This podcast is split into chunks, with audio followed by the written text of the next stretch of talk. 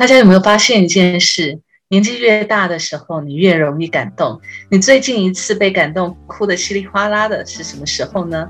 今天我们就来讨论一下，为什么年纪大了越容易被感动。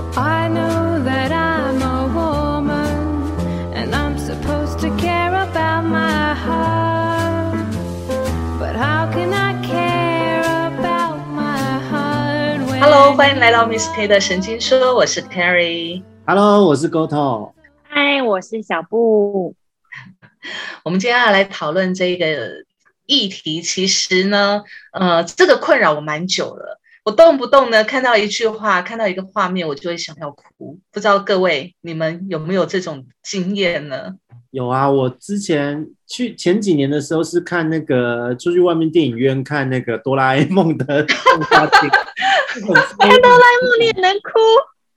到底它里面的什么情节让你想哭呢？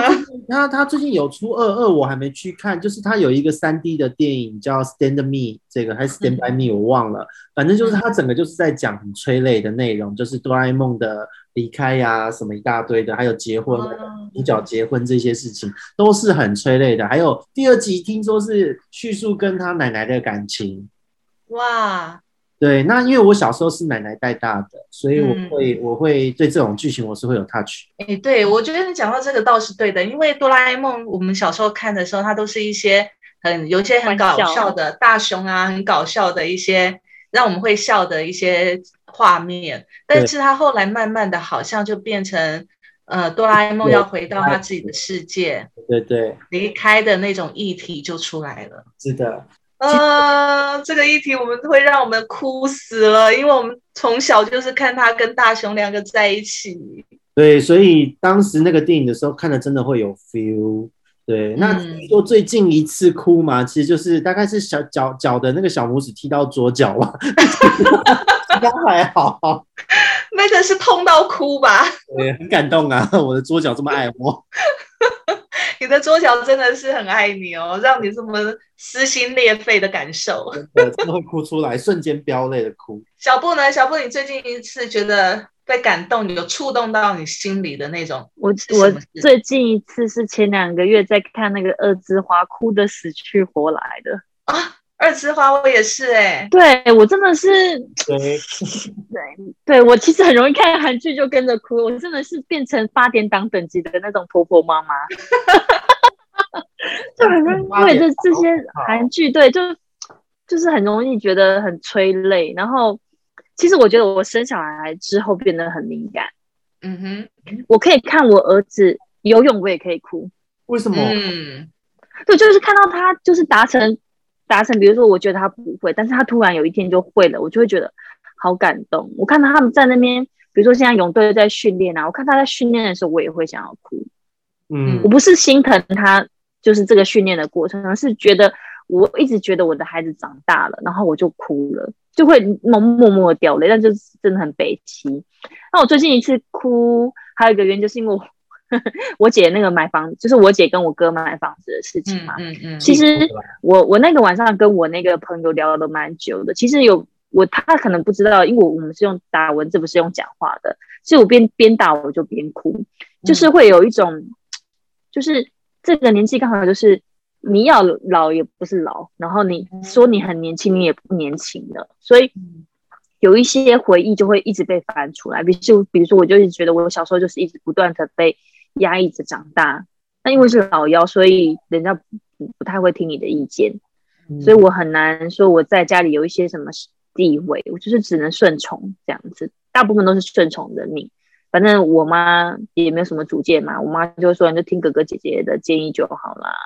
那包含我那时候来就是要到直销这个产业工作的时候，其实我姐那时候非常非常反对，但是我反而在这里觉得我很快乐，所以我那时候就是。对，排除万难才才就是才才在这才在这个产业里面工作这样。那他们看到我的成就，当然是替我开心的。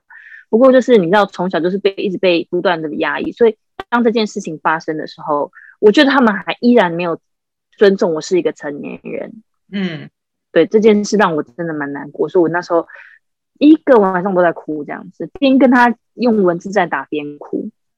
嗯。哼，所以你是觉你你是意识到说，其实你长大了，但是你的家人没有跟着你一起长大，用成人的眼光来尊重你。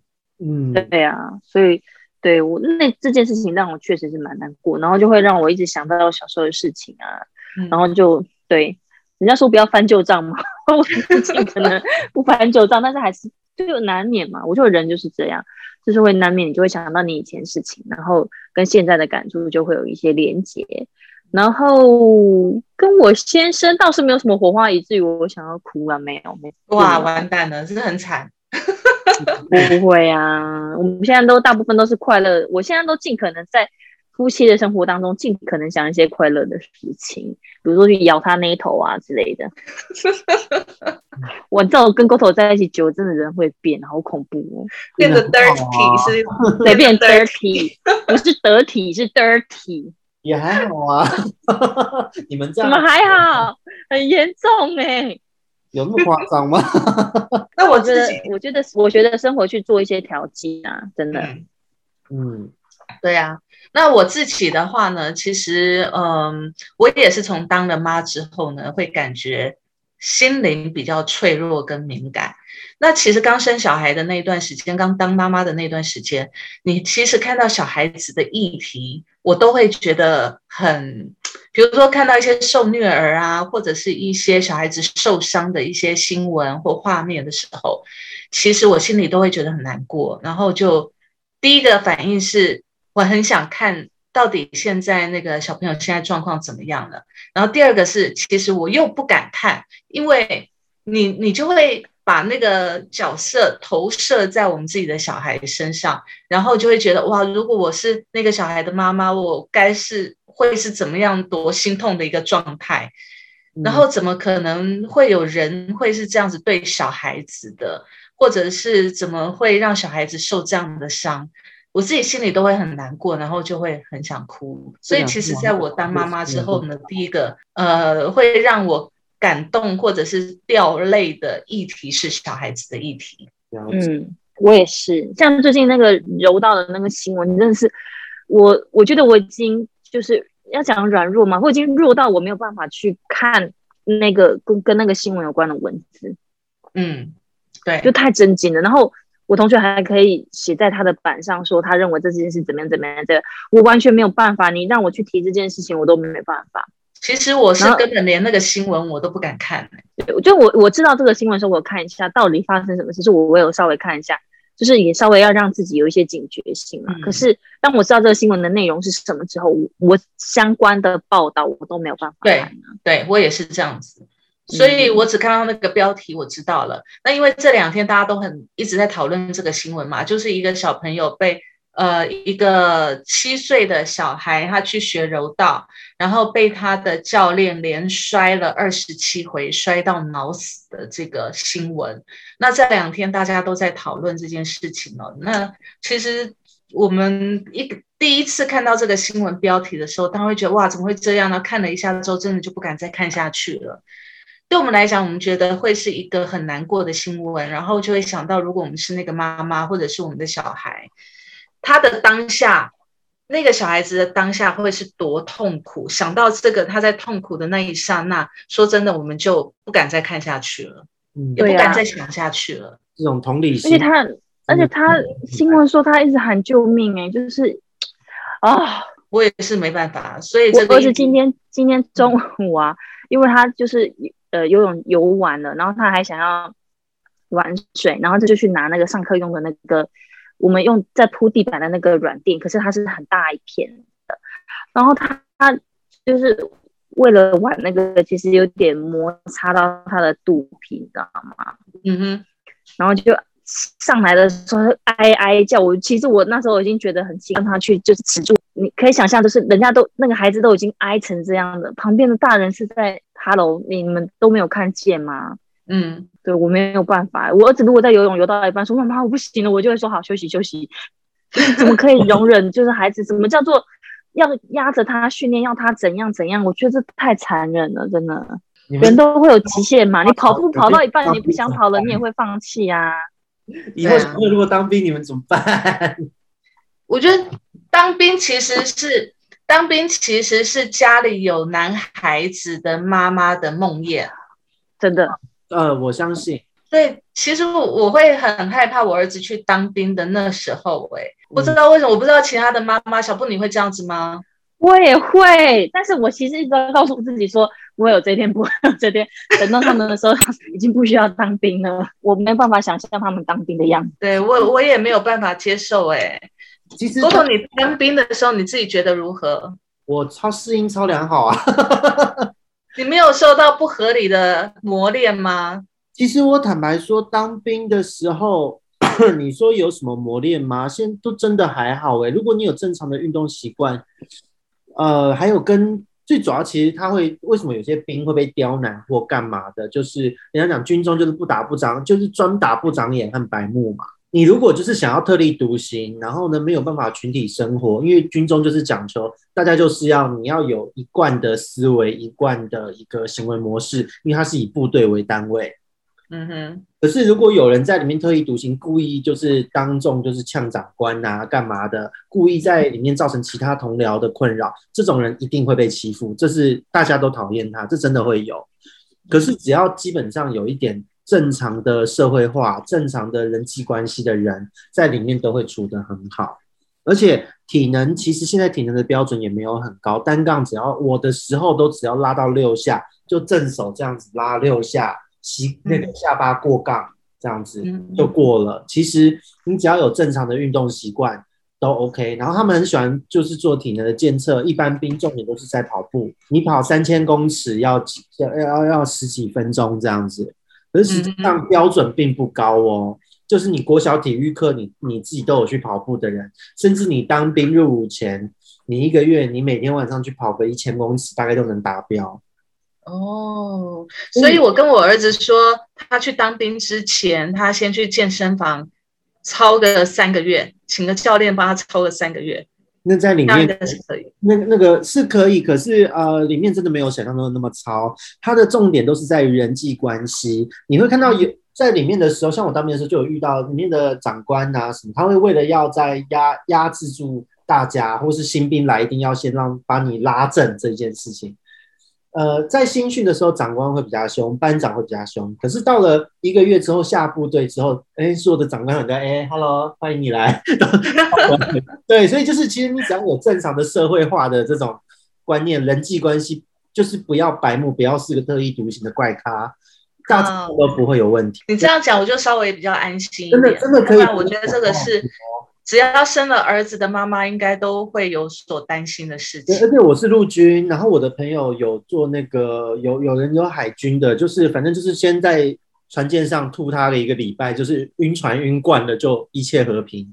然后呢，海陆的海陆就是吃很好，然后他可能就是外面的体能活动比较多。那重点是在最后的天堂路，那个真的就是要让你磨练那个去爬那个路这样子。我有好几，我看那个也哭哎。哇，那个我真的觉得好可怕。那个我对我曾经看那个看到哭哎。可是其实真的真的那个还好啦，那个是因为年轻。我们现在这个年纪回去看是因为年轻。因为说真的，像天堂路，它其实就是枯老石嘛，摆这样子一条，然后让你从上面就是用各种战绩，就是可能你要匍匐前进，要干嘛干嘛，用各种的方式爬过去。可是实际上就好像你就想象一下，你在海边玩，不小心跌一跤，就这个感觉。怎么一不小心跌一个他爬，一直爬，一直爬，多跌几跤啊，真的没那么严重。是年纪大你就觉得就是摔跤，你可能会有皮肉伤，可是你过程会痛，但是不会有任何的重伤。而且你有没有你你有没有踩过健康步道？有啊，比健康步道还痛好吗？哎，那比健康步道还痛哎！跟你讲，健康步道是痛在里面，那个你会你会真的踩下去会尖叫，可是。天堂路就是它，就是外面会刮手而已。小朋友去沙坑玩，然后那个沙比较粗，这种感觉，所以不用想的那么的恐怖。而且现在的部队呢，从我这时候其实就已经这样了，就是只要你有外出的受训，外面的体体能活动，旁边一定会有医护随行。而且，呃，外面的气温超过三十几呀，三三十五还三十八就不能出外操了，因为可能会有中暑的危险。而且他会强迫你喝水。哦，为了喝水还有口令哦，每个人随时都要带水哦。就说说什么一第一动先把先把拿起水瓶，然后拿出盖子喝水，然后喝然后还要报喝了多少，再盖回去再收好，有口令的哦。哦，就是防止你中暑，防止你出任何身体上的问题。所以现在其实那时候我们在当兵，呃，后来看到的新闻，或是说说那种很多大家没有当过兵的人会有那种想象。都是因为说那一些人真的就是自己白目，真的就是自己有问题，然后呢被上面的人就是被可能被同才排挤，或是他就是直接犯冲到了上面长官，长官必须要做出一些处罚，然后自己身身体又有问题，就出了问出了状况才上新闻。哦，对，所以其实。在当兵，我反而觉得超不是重点，而是在里面你如何培养好自己的人际关系，在里面怎么样才能关涉？因为像我妈也跟我讲，当兵就是不要强出头哈，在里面就是不要强出头，强出头就是出头的那个人一定会被杀鸡儆猴，然后也不要白目，不要跟不上大家，就这样就好了。嗯哼，其实就跟我们在社会化一样嘛，就大家你不要硬去做一些自己不擅长的事情。不要去呃自己去外面搞一些有的没有的，不要强出头就对了。对，然后不要故意去显示自己的特别标新立异。对，在里面没有什么标新立异，里面大家一进去第一件事剃头就是让你大家就知道你们每个人都是一样的。嗯，对，反而一般兵哦，陆军、海军、空军、海陆宪兵都还 OK，反而替代役很多人觉得替代役很轻松，替代役现在才是最惨的。哦，是啊，学长学弟制最严重，而且你有你如果分配替代役，可能会被分配到不好的单位。就是比方说，你分配到了学校单位，你以为只是去帮忙打打杂，没有。如果学校单位对你不好的话，你根本就在做学校正式员工的工作，然后每天加班，嗯，然后你却领一个月才几千块的这个钱，反而替代役才是最辛苦的。嗯哼嗯哼，不是还有一种是那个社会役吗？就是说你可以到。某一个单位公公司行号去服务，但他好像是难争取，一定学对，非常难争取，而且要一定学历。通常我讲白了啦，就是从就是要有一些特殊关系才会有这个缺啦。嗯，因为我姐夫他就是这种这种意，然后他运气是对对对对对，他运气真的蛮好，因为他也没有什么特殊关系嘛。然后他们那个学校的同学大部分都是服这个艺，嗯，就他，因为他们好像是。反正就那时候是好像工程师是比较缺的，所以他们大部分都是去某一些就是呃新竹竹科那个那个地方的公司去工作。然后，但是他们签约蛮长的，好像要三年还几年，就是比一般服兵役还要长很长一一些。然后之后毕业之后，就是结束结训之后，应该讲说整个这个兵役服完之后，他还可以再选择说他要不要继续待在这间公司，或者是这间公司要不要续留他当正式职员。那就是有一定的学历，他才能够去到这这个当兵的这个单位，对不对？对，这个这种单位。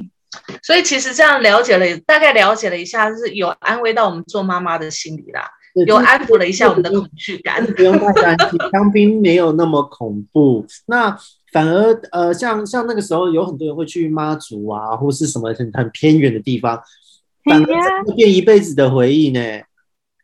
所以难怪有这么多，整天在那边说嘴呀。对啊，那么多男人老了只剩下讲当兵，就是因为他一辈子真的没有什么好回忆，而且只有这段时间 没有什么好回忆，只有当兵可以回忆。悲哀哦。我觉得真的就是有一啊，我觉得我觉得年纪大，其实哦，我觉得像我们女人来讲的话，是孩子是第一个可以触动我们感动落泪的那个议题啦。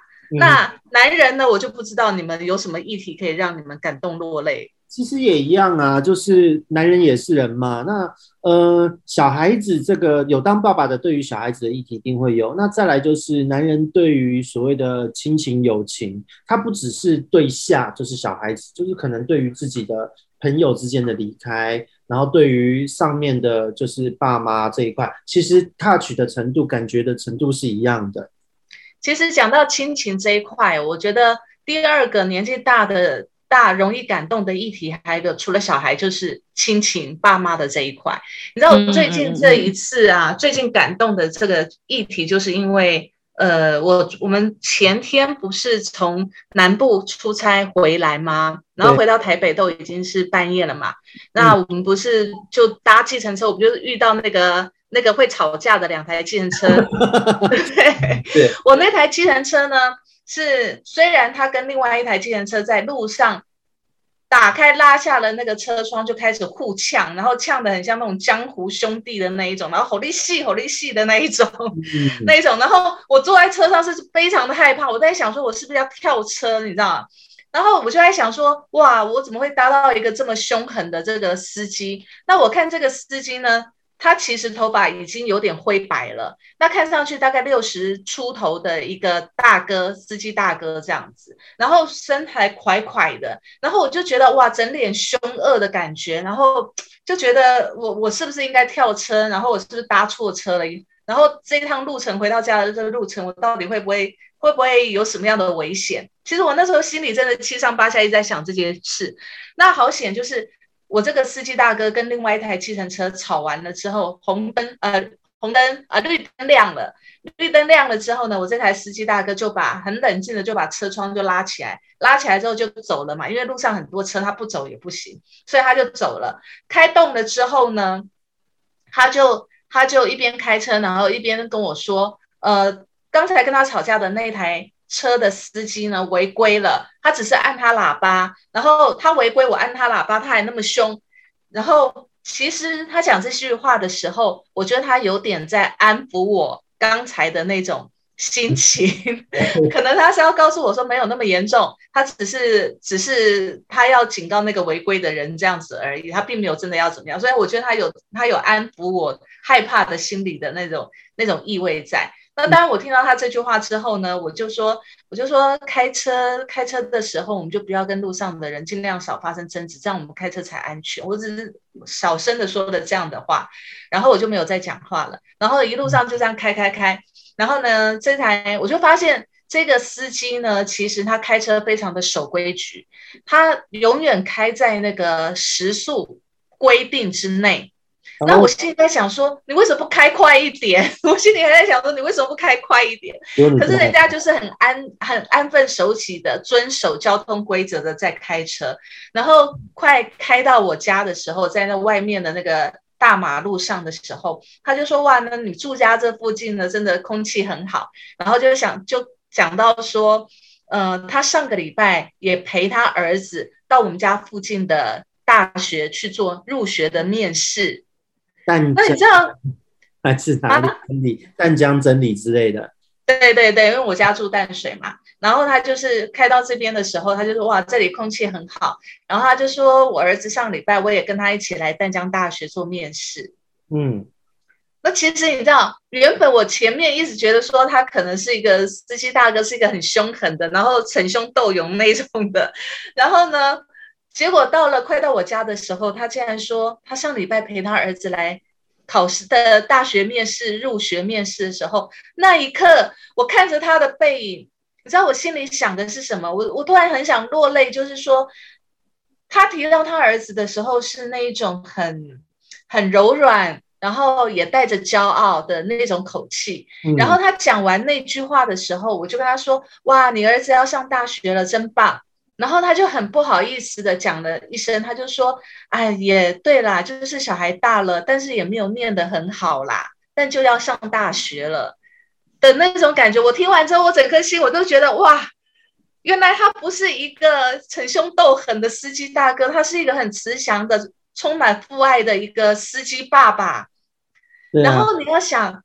小孩子，我在想说，如果我是他的小孩，我是他的儿子或者是女儿，然后我不知道我爸爸在外面工作的状态是要遇到这么多凶狠的人，而且在路上你有可能，比如说刚才在在跟他吵架的那个那个司机违规的那个司机，是一直威胁他说：“你下车，你下车，我要给你死，我要给你死的那种态度。”但是作为小孩子的。如果我是他小孩，我并不知道我的爸爸妈妈在外面工作的时候遇到这样的状况，你知道那种心情，我就会觉得哦，其实那一刻我就会想到，想到我们的爸爸妈妈在养育我们的过程当中，他可能也很多遇到了很多对我们无法说出的一些难受跟受伤。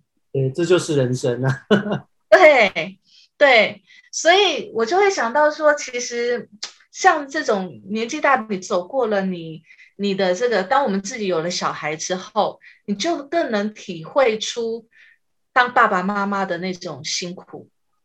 然后还有在这个这个社会上，你为了要养育你的小孩的，你必须要对外拼搏的那种无奈，还有就是你有时候要伪装出一个凶恶的面貌去面对外界对你的的一些伤害或者是抵抗，因为你是要保护你家里的小孩子，你家里的妻小。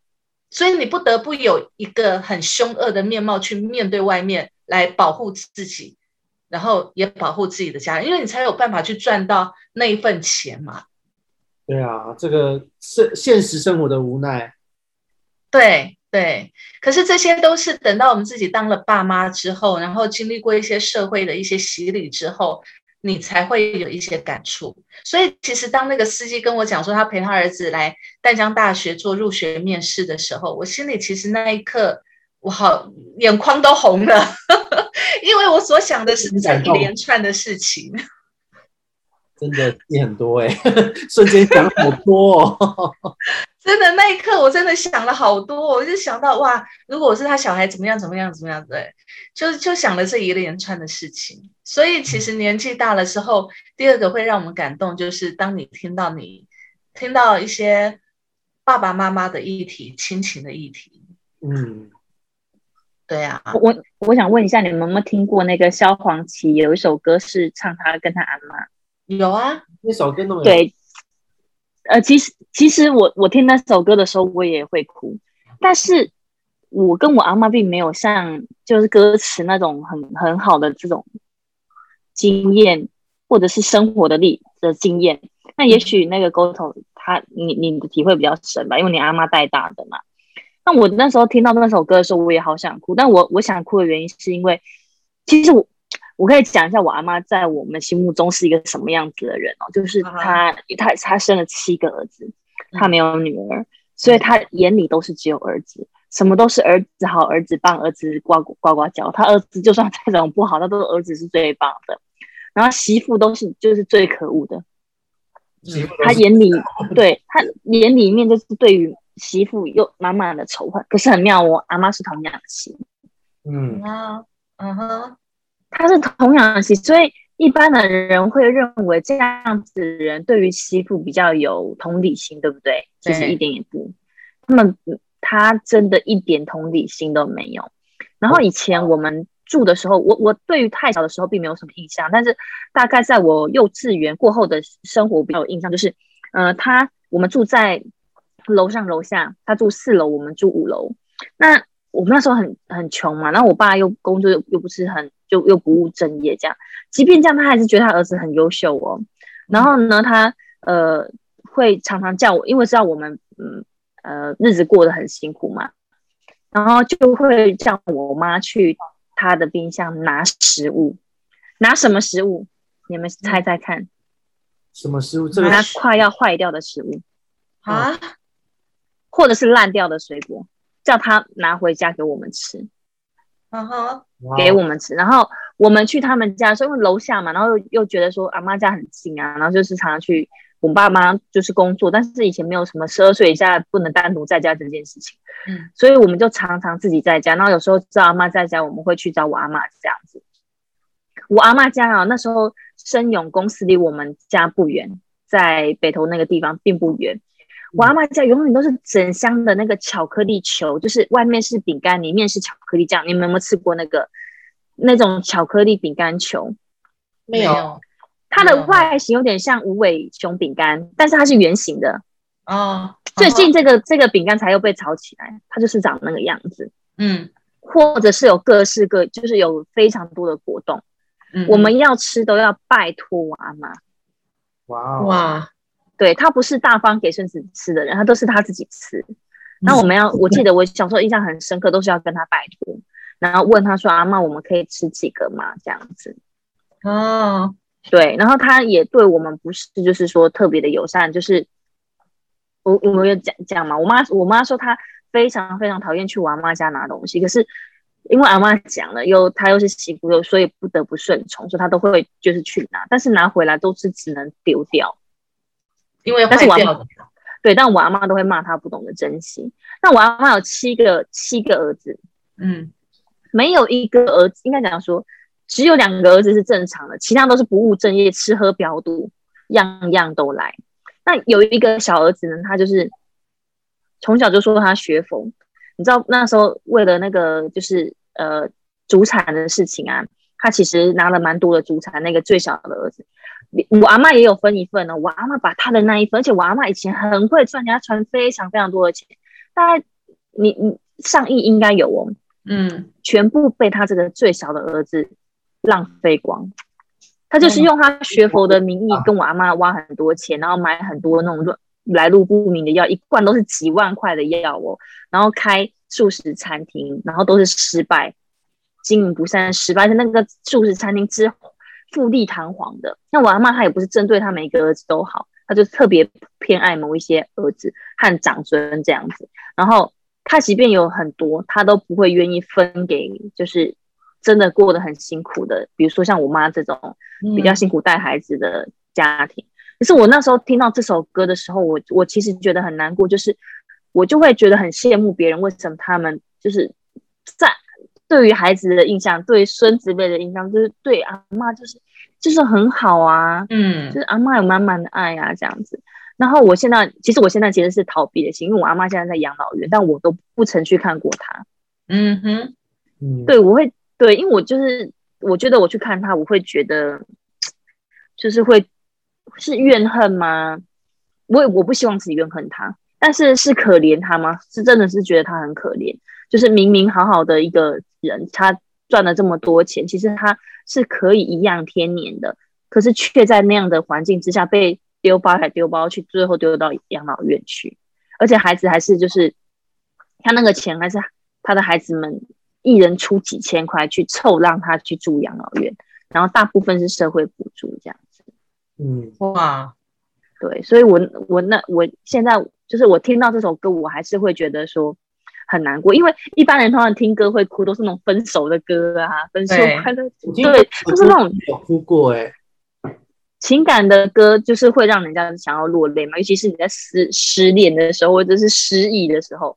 但是我听到这首歌，我就会特别的。家人的歌我会比较有 feel，对于爱情的歌我一点 feel 都没有，所以我都不听流行乐啊，流行乐都是小情小爱，我完全不行。什么小情小爱你不懂啊？啊，就爱来爱去啊，分手啦，要再爱一个啊，不然就是。呃，一些派对啊，那种那种年轻的夜生活，因为我很早就就当结束荒唐日子之后，真的比较少去夜店什么的。好了，你你已经出家和尚了啦。呃，对啊，这我觉得这首这件事情让我印象特别深刻耶。嗯哼哼哼，嗯嗯，我觉得我觉得像这种呃亲情，像像小布是对这种萧煌奇的这首唱阿妈的歌，你可能会联想到就小时候。跟你阿妈，她对你的方式，其实当中应该是有，我觉得是有一点怨恨在啦，还有遗憾。为什么当时他们，他为什么不会对你们好一点？对，大部分是这种情愫，就是怨恨是没有，因为他也没有对我们孩子，其实对小孩子来说，他也我们也感觉不到他坏到哪里去。嗯，对，就你对他跟跟，但是我妈妈她可能有很深的感觉哦。嗯哼，对，但是就是觉得，哎呀，如果他能够过得，我会自自己会心里觉得说，他如果当初不要这样子，对每个孩子都很公平的话，我觉得他现在不至于落成这个地步啊。对啊，我觉得那是一种遗憾吧，就是人生不能重来了。那你这一趟，在你生了这么多儿子，但是却没有得到一个很好的最后的对待，亲情上面的对待的时候，其实会让人家觉得很感叹呐。嗯，没错。我觉得这个说真的，这个也是要经过了一些时间，然后到了你一定的年纪之后，你才会有一些感触在。没错。然后就会觉得自己不要再不不绝对以后不能这样子对待自己的小孩，或者是对要公平，真的。对啊，对。因为我的爸爸是那个样子，很糟的对我，所以我其实呃，虽然我很讨厌。就是父母亲都不管的那种小孩子，但是我本质上我是蛮喜欢小孩，然后我对小孩都很好，嗯，对我会觉得说这一些小朋友每一个人都应该是要得到尊重还有爱的。那我就会想到，有时候在对待小孩子，或是在看到别人的父亲父子感情很好，其实我都会很羡慕，因为我觉得都我好像什么都没有。那现在自己让自己站稳脚步了，我好像我可以给予这些小朋友一些什么样的？呃，关心或什么都好，用不同的方式付出。所以有的时候，呃，我能够体会小布刚刚讲对于外婆这样子的一个一个内心的这种冲击感。我对于父亲也是这样的感受。对，可是现在我说真的，就是呃，人家说说说就冷漠吧，就是我对于父亲，对于这种对我不好的人，其实我是完全就是情感是切断的。我不会有任何情绪的起，他怎么样好像都在与我无关。我是到了这个完全心死跟陌生人一样的程度，甚至陌生人你还会凑个热闹看他一下。但只要知道那人是，如果是我爸，我可能就是哦是哦。我是到了这个程度，完全不会有连看都不想看。那是因为你对他已经死心，而且你是他直接攻击的对象。对，可是就这种现象会这样。可是有的时候听到了，哎，对于父子之情，对于亲子关系，其实我个人是也是蛮有感触的。对，但是我们我觉得可能有一些，嗯，比较更深层的，就是说，除了亲情、小孩子啊、爸爸妈妈，那其实有时候随着年纪的增长哦，有时候你会觉得人世间的很多事情你是没有办法去掌握的。那包含了生活上的一些无奈，然后或者是说一些呃失落感，包含了在感情上面也是，或者是工作上面也是，或者是其实有时候人越越年纪越大，你会觉得孤独感会越多，因为朋友之间可能没有办法那么常相聚，然后你可以互通了解心意的朋友也不可能常常在身边，所以你会觉得可能。呃，孤独感会比较多，就是人越来越越觉得世界上没有人可以了解你，所以有时候你在看一些，比如说刚才小布讲到的，我们看韩剧哦，现在我们真的很常看韩剧，看韩剧的时候莫名其妙的我就会落泪。你明明知道，我我以前年轻的时候，我会觉得说那些韩剧，坦白讲，或者是电影的情节，我都觉得那是演戏，那都是演戏。可是到了到了四十岁以后，你就会觉得莫名其妙的，会觉得这些演戏的内容，我就会融入自己的生活情境里面，嗯，就会莫名的感动，然后你就会发现自己看韩剧或者是看一些电影的时候，你这边哭的稀里哗啦的，然后不知道为什么，哎，哭完之后觉得自己怎么那么好笑，这个也好哭吗？对，而且我会为了那种很甜蜜的。爱情的片段也会哭得死去活来的哦，你们哭点都好奇怪。很低，不是只有分开那种会让人家想哭，是那种就是他们爱的很甜蜜的时候也会想哭，对，也会想哭，所以你就觉得自己的哭点好奇怪哦。我我看真的莫名其妙哎。电影的时候，呃，因为其实有很多剧对我来讲，就是大家可以预。可以感觉到他接下来要演什么。当我只要一预测到了接下来剧情，我就会完全没有办法到那个情绪。你可不可以无脑的看这些东西啊？不是，就觉得嗯，接下来要发生什么，就会有一个感觉，嗯，接下来应该会这样吧。而接着就是这样哦，然后别人哭的死去了，我就我就觉得嗯，预料到了，好无聊哦，就不会有感觉，你知道？我觉得。我觉得为什么会嗯年纪越大越容易被一些情境感动的原因是我们曾经经历过，嗯，或者是我们渴望过没有达到，但是当别人演出或者是点出那种情境的时候，我们就会投身在那个情境里面，对。我觉得有时候是要因为这样子的，像有一次我自己去看电影啊，我去看那个高年级实习生，不知道你们有记得这部电影吗？嗯，那部好看。对，那我自己去看高年级实习生呢，他事实上他讲的是一个七十几岁的已经退休的一个大叔，然后他再回到职场的时候，他原本是一个很呃，是一个总经理吧，还是什么？他是一个老板级的。但是当他退休了之后呢，他为了要抚平他上期的失落跟伤心，他又回到职场去重新找回自己生活的重心。那他回到职场之后，他曾经遇到的一些，比如说被年轻一辈的小朋友、年轻人排斥、看不起，不知道他会什么。然后再来就是对于老板对他的不信任，因为他年纪已经大了嘛，而且他在回职场做的这个职位做的是一个助理。就是一个实习生，所以实习生理当是什么都做，包含了什么泡咖啡啦、买东西啦，或者是订车票这些，什么都是实习生他应该要负责的嘛，所以大家都会交给他。可是我看到他在里面运用他过去经验的智慧，然后呢，去解决了很多年轻一辈甚至他的年轻老板看不起他的一些。行为模式，他反而去用他过去的经验去做的很好，然后超乎超乎这些年轻人的想象，然后这些年轻人也没有他过去的经验，所以当他做出这些超乎他们想象的事情的时候，他们这些年轻人对他的一些赞赏跟敬佩，嗯，然然后呢，最后他跟他的年轻老板，就是那个茱莉亚·罗伯茨变成就是演的这个角色。演变成很好，是安海瑟薇演的 啊啊！对对对对，不好意思，对对对，不是 不是那个，对他跟他这个年轻老板女老板变成一个莫逆之交，嗯，对，所以其实我我我从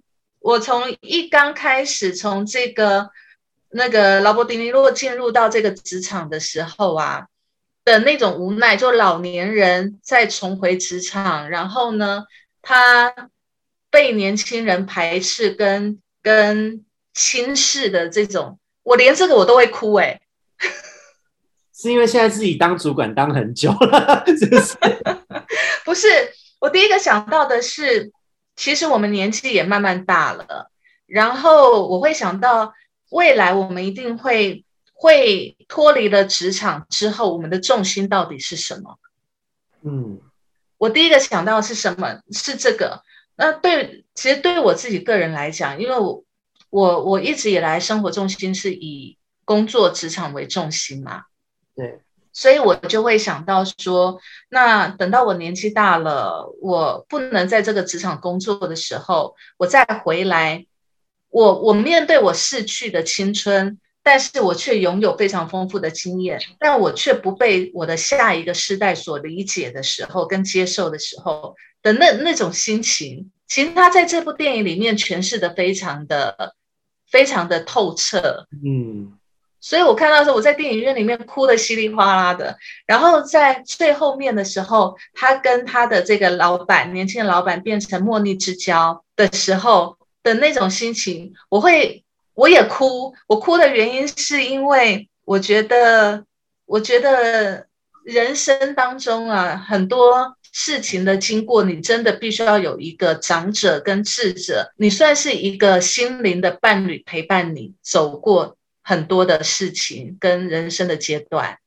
那如果没有这个这个人的存在的时候，坦白说你会很孤单，然后很多事情你不知道怎么去解决，所以。当我看到他们陪互相陪伴着去解决解决心理生活上甚至婚姻上的困境的时候，然后成为莫莫逆之交，我会觉得哇，那种情感很感动。有可能是我生活当中当时是有这部分是有缺失的，嗯，所以我就哇，一个人在电影院里面哭的稀里哗啦的，哭完之后我就自己默默擦擦眼泪。然后电影演完了，就自己在就觉得，今天我看的这场电影，我真的觉得整个心里面都是很充足的。嗯，那你有想想过你老的时候是什么状态吗？我其实我会我会有想过，我想要效法我的状态是像劳勃迪尼洛演的这个角色一样，就是虽然年纪已经到了，可能呃失去了另外一半了。然后也有可能被这个职场淘汰了，但是他依然很优雅的，然后很有自信的运用他自己的智慧，嗯，然后他不再把职场当做是工作，而是一种生活的体验场。嗯，我觉得这个心态很重要。哎，嗯，如果有时候把生活、生活一切都是用生活这件事来看的话，我觉得事情会简单很多。对，而且你会更有人性。对，这个也是我正在努力中。其实我你刚刚在讲这件事情的时候，我第一个想法是，沟通如果老的时候，我真的很。觉得他会去公园下象棋，然后在那边干掉那些老人，跟他同辈的人，然后互飙，或者是他会去，就是各大的那个鱼卖鱼的那种店，那叫什么水族馆，去彪骂人家说鱼养的真烂，我才不会的。呃，其实我的个性，如果我在想，因为我其实我我是一个很奇怪的人哦，就是。很多人会觉得我不要活太老，老了以后生活机能啊、身体机能都不好。可是我就跟所有人都讲，我很希望我能活到八十五岁耶，至少活到八十岁，因为我很好奇。对啊，那个算命的不是说你会活到这个年纪吗？我会活到九十几岁再说啦。可是我就觉得我很好奇会变成什么样的老人，因为我希望我变成一个可爱的老人家。不要变成什么韩粉啊、愤世嫉俗，然后自己觉得全世界都对不起自己，又不愿意努力；也不要变成就是跟年轻人有很大的代沟。因为我即使到了现在，我都还是一直去看十几岁的人、二十几岁人他们到底在玩些什么。因为我觉得这培养自己行销素养的一环。而且撇开工作的这一件事，我觉得如果你对于世界没有好奇心，你就等于被世界淘汰了。嗯，自己真的有好奇心，对于很多年轻人在玩的事情，对于时代的脉动有一个共感。我觉得这个事情对我来讲是很重要，因为我会觉得我自己有活着的感觉，而且，嗯，有我真的觉得很喜欢学习吧，我求知欲很旺盛。啊，现在年轻人在讲什么我听不懂，不行不行不行，我赶快去看一下。我会有这个对，因为我觉得这很好玩，而且像我以前带过的下属，有一些小我一轮的。嗯，那种才二十出头，刚出社会就遇到我，他们到现在自己出来工作也六七年了，然后呢，跟我还是维持很好的关系，有时候不时找我吃饭，说，哎，他们现在也当上小主管了，然后觉得，哎，工作职场遇到的人事物怎么怎么样，我都觉得好有趣，我都觉得有时候他们不提醒我年纪这件事，我还会觉得我自己好像才三十出头。其实就像我跟你们一样啊，我跟你们也差了一轮呐。但是如果你们不提醒我年纪，我也不觉得自己到这个年纪。这 事实。不过我跟沟通比较相反，就是我还反而比较希望自己活得那么老。嗯，我大概觉得希望我的人生大概在六十几岁就可以直接终了，因为我觉得活得太老，我还真怕活得对不起自己。为什么？我会对不起？就是因为我觉得老人是没有办法控制的，就是。呃，也许，也许，也许可以啦。但我觉得真的有，有时候年长真的没有办法。比如说你活到七八十岁，你没有办法控制你自己的行为跟一些作作为的时候，我就会宁愿选择我逃避。像我妈妈现在，其实我妈妈现在六十六十出头岁嘛，嗯，她就就是为了想要活活得很自我，然后常常嘴巴里面飙的都是脏话，你知道吗？啊，对你很难想象她讲话是难听的，就是脏话，不是讲说。就是那种，就是人之初性本善那种脏话，就不是那种的，但是就是很难听的话。然后他就说，我就问他说：“你为什么要这样讲话？”他就说：“我就想要当我自己啊，为什么不可以？”可见他压抑。然后我，对他可他可，我觉得他是压抑太久。他说他一辈子都在为了别人而活，他现在想要为他自己而活，所以他讲话会呃很很直接，然后很粗鲁。可是我就会觉得说，如果我老了要这样子。我不想要诶，我想要还是活得一个有气质，然后懂得懂事理，然后是理智理性的人。但是万一我真的在六七十岁没办法控制的时候，我就会希望赶快结束我的生命，免得我去遗害，遗就是遗遗害后代啦。嗯嗯嗯，造成年轻人的负担就不妙了。我觉得。活的年纪大的前提是不要造成任何人负担，但对，但但我真的觉得也不要那么悲观啦。六十岁搞不好你家小孩子都还没结婚，你也会想看他们的他们的，你也会想要抱抱。别的啦，应该都结，能不等到四五十岁才结婚呢？我也不可能等到他那个时候。而且最近有流行一张图，你知道吗？就是几个女几个阿嬷级的人，六十几岁，是跳穿着很古老的那种花的衣服，然后在跳着排排舞。的那种穿着拍照，跟一群很时髦的阿妈穿的白衬衫、牛仔裤，然后一样头发都很白，但他们很时尚，就是你想要活成哪一个样子？了解。这样对啊，我我觉得，我觉得我们自己心里面都有一个对自己老年的一个设定，年纪大了的一个设定，但是，但是就是在我觉得你年纪大了，容貌没有了，身材没有了，这些我都可以接受，但我觉得我不能接受就是失去那一颗对这个世界好奇的心，有可能因为我们会经，对，有有可能我们可能年纪大的。大了之后，其实我们经历过很多很多事情，会让我们有时候很容易会陷入一种，嗯，这个我都已经看过了，然后那个已经看过，没什么兴趣的那种感觉。我觉得是会跟年轻人讲说啊，这都我们以前怎样的啦。嗯，对，我觉得这个就无趣了。对，嗯，这就无趣了。所以其实我宁愿我年纪越大越容易感动，越容易哭，我宁愿这个样子。嗯，我觉得让自己有一颗柔软的心，这很重要。对世界要有好奇心，对于人际关系，对于所有的事情，千万不要抱着那种啊，我吃过的盐比你走过的路还多这种心态，对，愤世嫉俗的这种态度啊。我这辈子真的没有讲过这种话。我听到有老人家讲这种啊，我吃过的盐比你走过路还多，我都会想跟他说啊，你怎么还没有去洗肾？对，都会想回这句。因为我觉得对生活有好奇心是很重要，有些事情。日子就是重复再过，因为有一句话也是也很想分享给各位，就是你是每一天都精彩的过呢，还是你只是活了一天，然后把它 repeat 那么多次？嗯嗯，对，我觉得这很重要，因为我觉得每一天都要有不同新的刺激，即使是同样的一个流程，上班下班，可是你每一天都会跟不同的人事物、不同的客户。有一些不同的收获，我觉得这个都是一种进步，还有对自己的刺激，会让自己的生活有很多的层次，还有很多的想象。没错，没错，人生就是喜怒哀乐嘛，你的情绪不可能只有一种，所以呢，不管年纪到哪里呢，我觉得喜怒哀乐这件事情是可以激活我们的细胞，让我们越活越年轻，对不对？没错。好，那我们今天呢就到这边喽。